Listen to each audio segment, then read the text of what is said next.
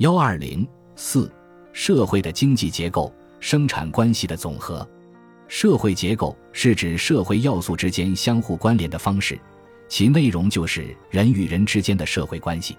社会关系是在人的实践活动中形成的，人类实践活动的对象化形成了社会的经济结构以及政治结构、文化结构三者的有机结合，构成了社会的基本结构。生产关系的构成和特征。人们在自己生活的社会生产中发生一定的必然的不以他们的意志为转移的关系，即同他们的物质生产力的一定发展阶段相适合的生产关系。这些生产关系的总和构成社会的经济结构。社会经济结构的内容就是生产关系。从静态看，生产关系由生产资料所有制关系、生产中人与人的关系和产品分配关系构成。生产资料所有制关系是人与生产资料结合的方式，它表明生产资料归谁所有，为谁支配。生产中人与人的关系是指人们在生产过程和生产体系中处于何种地位。产品分配关系指产品分配的方式和比例关系，工资、地租或资本利润都是分配的形式。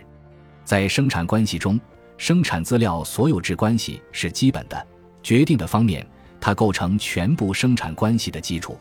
这是因为，只有通过生产资料所有制关系，才能把生产力中人和物的要素结合起来，使生产力的形成有可能变成现实。只有生产资料所有制的性质，才是区分社会经济结构或经济形态的基本标志。生产资料所有制关系决定生产关系的其他方面，有什么样的生产资料所有制关系？在生产活动中，就有什么样的人与人的关系，就有什么样的产品分配关系。可以说，生产关系本质上就是生产资料的所有制关系。从动态看，生产关系贯穿于生产、分配、交换和消费的全过程，或者说，生产、分配、交换和消费四个环节构成了生产关系，构成了生产关系这个总体的各个环节，一个统一体内部的差别。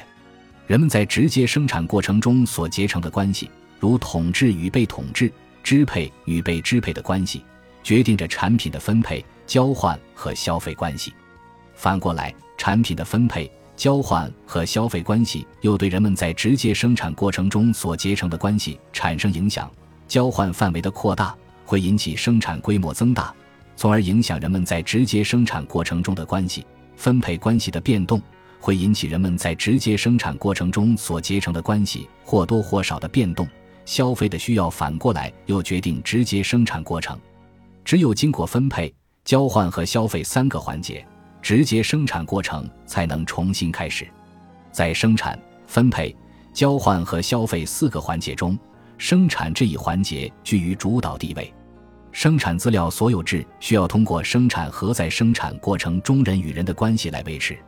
需要通过生产、交换、分配和消费这些环节的运转过程实现出来，否则生产资料所有制就会落空。例如，资产阶级所有制就是通过生产领域中的资本家统治、支配雇佣工人、分配领域中的不劳而获、按资分配、交换领域中的平等交换，以及消费领域中的工人阶级相对贫困化这四个环节实现的。正是在这个意义上，马克思指出，